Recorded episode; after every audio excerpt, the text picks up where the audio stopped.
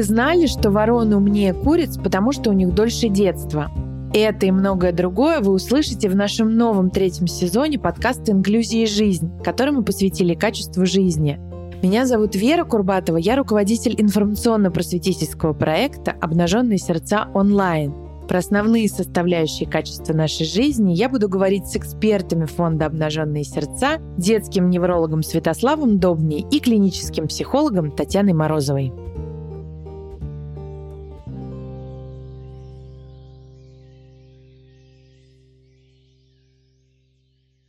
Всем привет! Сегодня у нас э, последний эпизод э, этого сезона, который мы посвятили качеству жизни. И такая тема, мне кажется, касающаяся абсолютно всех, это безопасность. Но прежде чем мы начнем о ней говорить вот в разрезе качества жизни, а, у меня, знаете, какой вопрос возник? А вот все эти параметры, которые влияют на качество жизни, они как-то с самого начала были актуальны в прошлом веке и были связаны с качеством жизни? Или какие-то совсем недавно присоединились вот в 21 веке? Хороший вопрос, Вер, спасибо. Жизнь меняется, требования жизни меняются, вызовы новые появляются, и понятно, что составляющие или вот эти параметры качества жизни, они тоже каким-то образом модифицируются, потому что то, как мы жили 50 э, лет назад, грубо говоря, даже 30 лет назад, даже 15 лет назад, оно несколько или очень сильно отличается от того, что происходит сейчас, на сегодняшний день. Что-то происходит и с параметрами, которые мы вводим, которые мы начинаем пересматривать. И также произошло вот с параметром, который касается темы нашей сегодняшней встречи, который касается личной безопасности. Безопасность, она была одной из составляющих э, качества жизни, но э, более ранних работах, работах прошлого века, хотя это было совсем недавно, э, скорее обращали внимание на такие характеристики, как экономическая безопасность и физическая безопасность, а именно отсутствие войн, каких-то природных катаклизмов, э, отсутствие угрозы жизни, уровню преступности э, в том регионе, где или в том районе, где проживает конкретный человек. На сегодняшний день это понятие стало более сложным. Оно стало включать эмоциональную безопасность, и э, мы видим, как все вот эти, э, как минимум, три составляющие тесно переплетаются. Угу.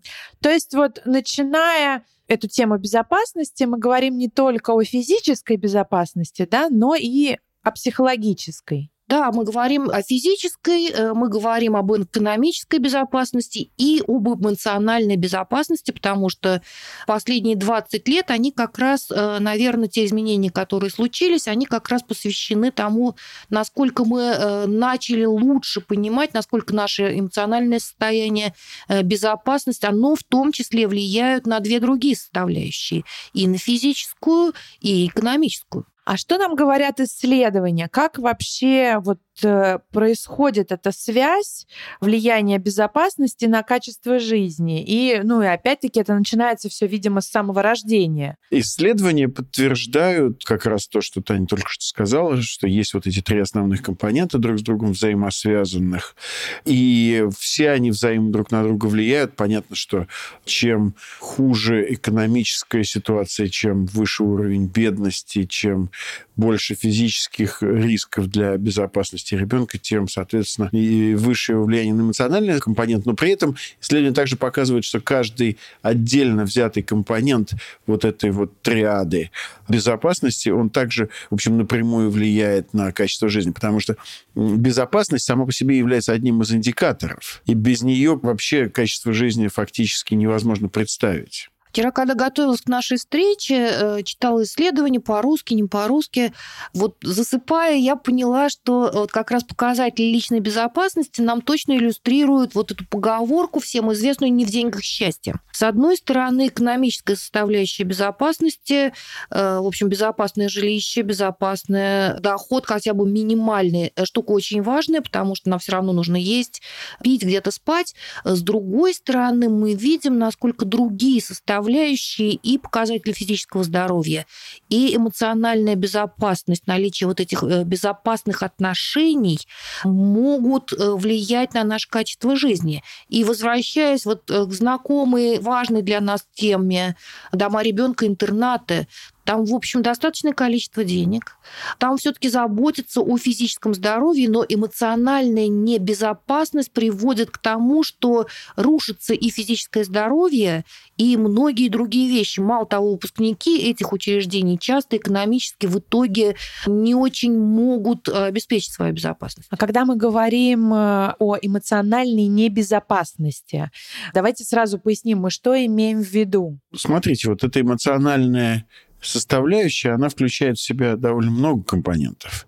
И если мы думаем о детях, то, конечно, достаточно сильно зависит от того, о какой возрастной категории детей мы говорим, но в любом случае она включает ближайшее окружение. Это родители и основные воспитатели или основные ухаживающие за ребенком. И вот в эту эмоциональную безопасность входит постоянство прежде всего. То есть эти люди, они с ребенком длительное время ну или в идеале в течение всего детства. То есть, соответственно, сама по себе смена ухаживающих является риском для эмоциональной безопасности. Даже если все они замечательные люди, но, как вы понимаете, и жизненные трагедии могут повлиять, поэтому так много программ, в том числе и поддержки для детей, которые потеряли родителей, которые перешли в другие семьи или к родственникам. И тем более дети, которые попали в ситуации социального риска и переходят там, из учреждений в приемную семью или из одной семьи в другую и так далее. Вот эта вот нестабильность размещения напрямую влияет на безопасность. Вторая э, вещь – это она тоже имеет отношение к стабильности, но стабильность эмоционального состояния ухаживающих людей. То есть человек-то может быть и один и тот же, но его собственное внутреннее состояние может меняться или в результате переживаемых им стрессов, или в результате переживаемых каких-то внутренних состояний, болезней, там, депрессии, других каких-то нарушений психических, в результате употребления наркотиков, да, когда, допустим, родители, может быть, и представлены постоянно, но не всегда доступны, потому что они часть времени, собственно, не реагируют на сигналы ребенка, потому что находятся под воздействием каких-то психоактивных веществ. Ну и так далее. То есть вот э, эмоциональная безопасность, в ней очень большой компонент связан со стабильностью физического присутствия и психического состояния ближайших ухаживающих людей. Следующий компонент, он связан, конечно, с поддерживающим и вот так называемым воспитывающим окружением, да, потому что все первых компоненты люди могут быть стабильны, они могут быть стабильны и физически, и эмоционально, но при этом они могут не адекватно реагировать на сигналы ребенка, допустим, ну, не отвечать на его потребности, не являться тем самым вот безопасной гаванью для утешения, и это может влиять тоже на состояние ребенка. Вот я слушаю себя, я слушаю тебя и понимаю, что мы сегодняшним днем подводим какой-то итог всему, о чем мы говорили раньше. Потому что э, в показатели эмоциональной безопасности входят еще и адекватные э, возрастным потребностям э, требования. Потому что те требования, которым может следовать подросток или ребенок, который заканчивает начальную школу, они совершенно недостижимы для ребенка более маленького возраста, для ребенка дошкольника, потому что требования по эмоциональной саморегуляции регуляции, они могут быть просто э, слишком высокие, либо слишком большое количество запретов, либо слишком большое количество свободы для определенного возраста.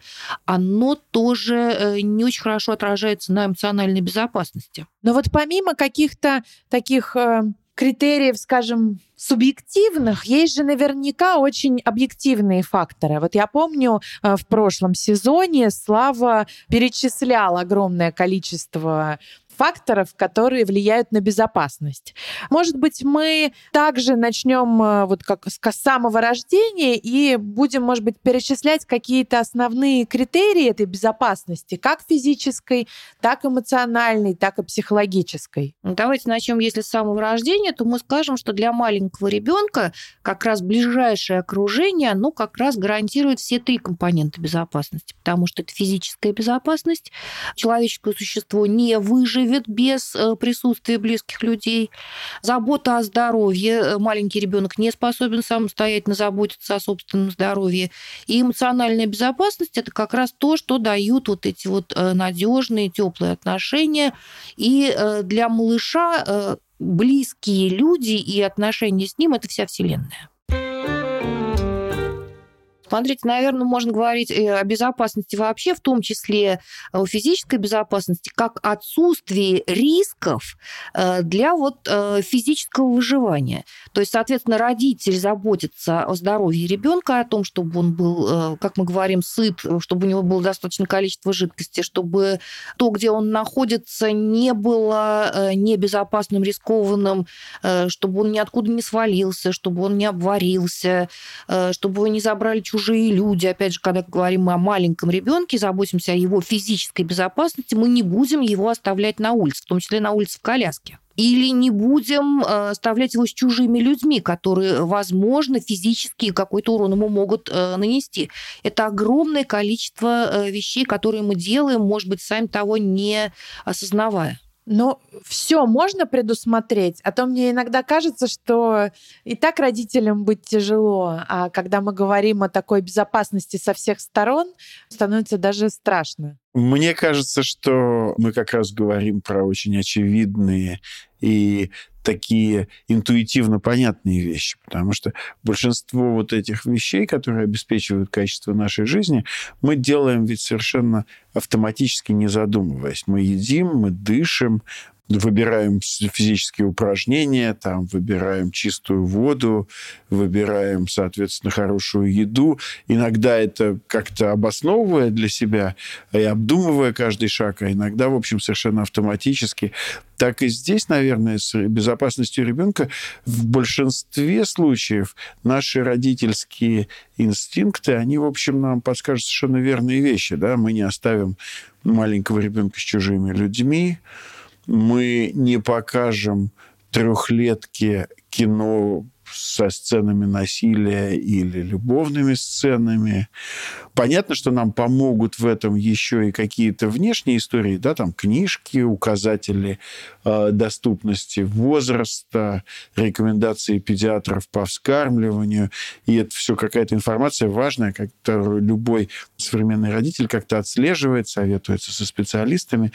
Но мне кажется, не надо жить в ужасе, а просто надо как-то вот достаточно относиться к безопасности ребенка, наверное, в общем, чуть внимательнее, чем вы относитесь к своей безопасности, да, переходить дорогу на зеленый свет, постараться выбирать чистую, хорошую, полезную еду и, в общем, обеспечивать какое-то базовое принятие поощрение и все остальное. То есть если мысли о безопасности начинают мешать ежедневному функционированию, вмешиваются в то, что вы боитесь пойти в гости и, соответственно, делаете что-то еще, и это не потому, что сегодня пандемия и вообще нельзя выходить. А, это просто начинает вас пугать, значит, наверное, вам нужно переоценить эти риски и подумать, а правда ли оправданы ли ваши страхи. Потому что безопасность важная штука, но она не должна мешать участию в жизни общества, учебе, знакомству с другими людьми и с чем-то новым. Согласна. Вот, наверное, то, что нам оставила пандемия и вообще вся эта история с коронавирусом, это вот такая, наверное, чрезмерная тревожность, э, которая иногда вот выходит за грани обычной здоровой тревожности, и, наверное, э, следует обращаться к психологам. Нет в этом ничего страшного. Все живем вот в такое непростое время. Но это к чему такой комментарий? Даже если вы э, очень тревожитесь по поводу ребенка, и вам, правда, страшно, э, наверное, можно вот как-то обратиться к специалистам и тоже часть тревог каких-то снять. Потому что, вернусь на шаг назад, Таня говорила, что очень важно, чтобы этот ухаживающий взрослый тоже был как-то эмоционально стабилен, потому что все передается ребенку, и это уже эмоциональная безопасность. Я хотела бы вернуться к тому, что мы э, говорили о том, что жизнь меняется, и требования по безопасности очень меняются, и э, все, что случилось э, в период пандемии, это нормальная реакция на ненормальную ситуацию, потому что еще три года назад трудно было себе оценить это как норму, когда мы боимся больших скоплений народу, мы начинаем носить какие-то защитные э, приспособления, мы стараемся уменьшить наш круг контактов, мы даже не встречаемся, допустим, со старшим поколением, и это было бы проявлением явной ненормы. Но ситуация изменилась, и изменились требования безопасности. Точно так же, как 50 э, лет назад никто особо так сильно не задумывался о том, что ребенок должен быть пристегнутым в автомобиле, просто потому что автомобили были у небольшого количества людей. Ну да, а теперь для нас это уже норма. Мы тоже никогда так не задумывались раньше об эмоциональной стабильности, об эмоциональной безопасности. Это правда. Ну и тут, кстати, мне очень нравится э, правило «наденьте сначала маску на себя, а потом на ребенка». Мне кажется, оно очень хорошо работает. Вот сначала придите сами в какую-то эмоциональную стабильность, затем уже помогайте ребенку. Ну хорошо, пойдемте дальше. Вот э, ребенок э, растет, развивается, у него увеличивается круг взрослых вокруг него, он уже начинает э, ходить в какие-то образовательные институты, школа, детский сад. А, что тут случается с безопасностью и как здесь это влияет на качество жизни? Какой-то момент начинается достаточно постепенный переход от передачи контроля этой самой безопасности полного э, со стороны взрослых ухаживающих людей к ребенку.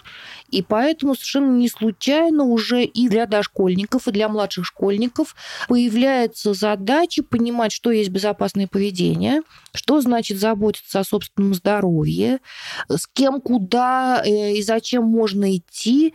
Это такие вещи, которые нужно обращать внимание, потому что в определенном возрасте, в подростковом, например, ребенок, который не может заботиться о собственной безопасности, просто не знает, как это делать, по своим возрастным особенностям перестает подчиняться родительскому контролю, и если он не научился заботиться о своем теле, о круге своего общения, о том, что он делает с деньгами, насколько безопасным образом он себя ведет, то его ждет огромное огромное количество проблем, потому что не будут родители все время э, трястись и находиться рядом. А вот, кстати, я догадываюсь насчет правильного ответа, но вот прививки – это же тоже безопасность? Да, прививки это несомненно относится к области безопасности, а физической безопасности в данном смысле. Это как раз все, что связано со здоровьем. И, наверное, мы можем отнести прививки к вот какому-то очень широкому спектру профилактических мероприятий. И понятно, что прививки бывают разные, они в разных регионах разные, в разные сезоны разные, в разных возрастах их делают в разные, по разным схемам. И, наверное, вот так вот все прививки записать в один какой-то разряд очень сложно. Наверное, здесь скорее нужно говорить о том, что обеспечение безопасности связано с тем, что родители могут консультироваться со специалистами, с педиатрами в данном случае, и выбирать тот набор прививок, который необходим и достаточен для этого ребенка в данном возрасте. Угу. Я немножечко вот э, своим этим вопросом отошла от того, что говорила Таня. Но, в общем, вернемся к тому, что ребенок уже с какого-то возраста должен уметь сам о себе позаботиться и обеспечить вот эту какую-то минимальную безопасность, потому что родитель не может за руку до бесконечности водить ребенка, да, отгораживая от всех каких-то неприятностей, контролируя все и решая все проблемы вот здесь давайте попробуем соединить вот две вот эти вещи. Начало обучению самостоятельности и безопасность, допустим, в выборе еды. Вот мы часто видим взрослых людей, которым сложно выбрать себе еду, которая бы помогала им оставаться в безопасности, да, не подвергать себя риску избыточного веса тела, не подвергать себя риску диабета, не подвергать себя риску чего-то еще. И вот эти вещи, они закладываются достаточно рано, потому что если целиком контроль за тем, что ребенок ест, остается на протяжении всего детства, то потом, собственно, этому контролю просто неоткуда возникнуть. И ребенок, который дома не выбирает еду, а потом в школе тайком наедается, в общем, всему, все, чего нельзя, то, наверное, трудно рассчитывать, что он через год вдруг автоматически научится выбирать безопасную для своего организма еду. И это связано со многими аспектами. Да? То есть здесь нам очень важно балансировать между защитой, которую мы даем ребенку, и обучением его навыкам этой защиты самостоятельной. Угу. Но я подумала еще о том, что когда мы что-то запрещаем или не даем ребенку, было бы здорово объяснять, почему мы это делаем. Потому что именно причина, по которой мы это делаем, что-то не даем, а что-то наоборот даем, и является как раз вот этим образовательным моментом, критерием выбора. Да-да-да, я как раз хотела сказать, что это про осознанность выбора. Потому что если это просто необъясняемое требование, то в какой-то момент жизни ребенок начнет э, пытаться его обходить. Если это действительно выбор, э, если это выбор осознанный, если за этим стоит э, определенная информация, и это требование то ли руки мыть, то ли с полу не есть, то ли, я не знаю, что-то еще такое делать, если мы про еду сейчас говорим. И если мы должным образом подкрепляем выполнение этого требования, объясняя, зачем это нужно, то, скорее всего, ребенок в дальнейшем будет выбирать это делать. Нас же с вами никто не заставляет мыть руки, да? Но мы делаем, потому что мы понимаем, зачем это надо, и возвращаясь к нынешним временам, мы понимаем, насколько больше это надо делать. Ну да, в, на самом деле, мне кажется, что без объяснения и без вот такого честного разговора и диалога не произойдет каких-то чудес. Конечно, мне кажется, что ребенок достаточно умен для того, чтобы понять наше объяснение, а мы должны просто постараться сделать так, чтобы они пришлись по возрасту, да, и э, объясняли ровно то, что нужно мы знаем большое количество экспериментов, исследований, которые показывают, что если э, родитель или педагог только проговаривает, но сам этого не делает, то дети этого делать не будут. Например, если э, педагог не моет руки или родитель не моет руки, при этом говорит ребенку, насколько важно это делать, или он не поднимает бумажки с пола, то как вы думаете, что будет делать ребенок? То, как поступают взрослые, оно ведь часто напрямую связано, в том числе и с безопасностью ребенка. И то, что они делают, заботясь о себе, влияет на состояние ребенка. Если родители умеют позаботиться о собственном физическом состоянии, то, скорее всего, они смогут объяснить и показать ребенку, как это сделать. Поэтому вот это вот «начните с себя», оно, конечно, не просто мораль, оно вообще такая штука сложная. Нельзя обеспечить безопасность одному члену семьи, если остальные находятся в безопасности. Да, эмоциональная безопасность ребенка будет нарушена, если его наказывать физически и эмоционально унижать, и это будет плохо для его дальнейшего развития, его качество жизни снизится. Но также его эмоциональное э, состояние нарушится, если мама будет подвергаться, или папа, или другие близкие люди физическому насилию, эмоциональному насилию или каким-то другим тяжелым стрессом, которые будут происходить в окружении. Да, это, это важное замечание. То есть, обеспечивая всю эту безопасность ребенку, мы, конечно, не должны забывать о круге, в котором он находится. Я имею в виду социальный круг э, самых близких людей, э, которые тоже должны, конечно, заботиться о своей безопасности. Ну и в том числе уметь себя защищать э, определенным образом, что исследования показывают, что ситуация, когда есть физическое или эмоциональное насилие между супругами, э, исследования в основном про физическое насилие, вероятность того, что это физическое насилие будет э, каким-то образом применяться и к ребенку или другие виды насилия, она очень высокая, по разным исследованиям вероятности до 80%. То есть, соответственно, обеспечение безопасности оно на всех уровнях. И это, наверное, вот то, что появилось за последние 30 лет э, в нашей голове. Потому что те же самые физические наказания, о которых мы говорили отдельным подкастом, э, считались нормой воспитания. Как еще его воспитывать, кроме как ремнем, если он маленький, ничего не понимает? Ну да, сейчас это кажется уже какие-то методы не то что прошлого века, а позапрошлого.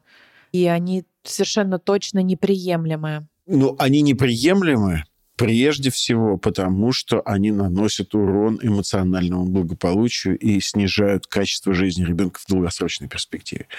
То есть мы знаем, что повышается риск того, что ребенок в будущем достигнет меньше успехов, будет хуже э, все аспекты его развития, включая интеллектуальное функционирование. То есть это физическое наказание, оно серьезные очень риски несет за собой по отношению ко всему качеству жизни дальнейшему этого ребенка. Вера, не задали этот вопрос, но я как бы на него уже начинаю отвечать.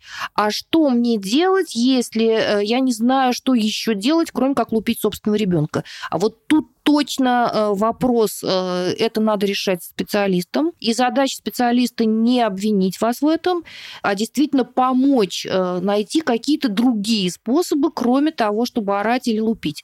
Потому что действительно есть родители, которые это делают, они просто не знают, что еще можно сделать, они никогда этого не видели. И у нас получается порочный круг. Лупили бабушку, бабушка лупила, соответственно, маму, а мама лупит свою дочку или сына. Ну вот скажите, мы целый сезон говорим о качестве жизни. В какой-то момент, вот сейчас я начинаю уже думать, что это какое-то эфемерное такое понятие, а все-таки если конкретизировать, что это такое? Это успех? Это какое-то счастье? Это что? Это социальная концепция, которая придумана, чтобы каким-то образом заменить неизмеряемые концепции счастья, успех, да, чтобы попробовать каким-то образом мерить все вот эти вещи, да, потому что если мы будем говорить абстрактными концепциями, очень красивыми, да, вот нужно тебя любить, нужно всем быть счастливыми, хорошо быть успешным, то совершенно непонятно, каким образом мы должны развиваться как общество, каких нам не хватает услуг, какой нам не хватает помощи, какой нам не хватает поддержки. Потому что качество жизни – это прежде всего, конечно, специальная социальная конструкция, которая придумана вот для того, чтобы мерить успешность общества, смотреть на отдельные группы людей. Ну, мы можем смотреть, допустим, как меняется качество жизни людей в отдельных регионах, или как меняется качество жизни ребенка с определенным нарушением в зависимости от доступа к образовательным услугам и так далее. То есть само по себе концепция качества жизни, конечно, она не так важна обывателю в ежедневной какой-то вот рутине. Потому что это прежде всего инструмент для всего общества, чтобы знать, куда мы идем, как мы меняемся и как вообще наша жизнь из чего она строится. Давайте я попробую э, как э, психолог немножечко с этим поспорить, потому что у качества жизни есть еще составляющая, которая касается субъективной оценки удовлетворенности жизнью. И здесь есть тоже компонент вот такой вот эмоциональной безопасности. У меня может быть со с точки зрения показателей, из которых состоит качество жизни, э, все вполне так хорошо. Безопасное жилище, достаточное количество еды, возможности образования и так далее и тому подобное. У меня меня при этом могут быть трудности в области моего собственного психического здоровья, например, у меня депрессия, у меня тревожное расстройство, которые существенно влияют на мою удовлетворенность жизнью, влияют на другие компоненты, э, связанные с тем, что я не могу пользоваться имеющимися ресурсами. И это тоже вопрос, э, с которым нужно пытаться разбираться. Потому что богатые тоже плачут, да? Да-да. Да. Я не думаю, на самом деле, что мы в какой-то степени хотя бы чуть-чуть с тобой расходимся, потому что то, что ты говоришь, это один из компонентов, которые в том числе пытаются измерить. Да, да это субъективное восприятие, и ощущение ребенка, насколько ну, ребенка или любого другого человека, насколько он счастлив или нет, но это имеет отношение к тому, что мы пытаемся все это измерить и в какие-то конструкции упаковать. Вот и все. Я только это имел в виду. Конечно, несомненно, mm-hmm. я никак не преуменьшаю вот значимости именно вот этого эмоционального и отношенческого и социального компонента. Ну, и я хотел бы, может быть, добавить, просто что само понятие качества жизни подразумевает, что мы думаем, во-первых, о жизни, о жизни каждого. И это, наверное, вот отличие современного общества, в котором каждый важен. И думаем про качество, а не просто про количество. Важно, конечно, чтобы людей было больше, детей было больше, и чтобы они появлялись и рождались, но нам еще и важно, чтобы в каждой из этих маленьких существ рос качественной, полноценной жизнью. Слава, на этом я думаю, что э, можно поставить такую хорошую точку в наших разговорах э, и в нашем вот третьем сезоне, который мы посвятили качеству жизни. Спасибо вам огромное, и я надеюсь, мы не прощаемся. И вам спасибо большое. Спасибо большое. Э, нам всем вместе было очень интересно. Всего до встречи. Пока-пока. Ой, ну, в смысле, до свидания.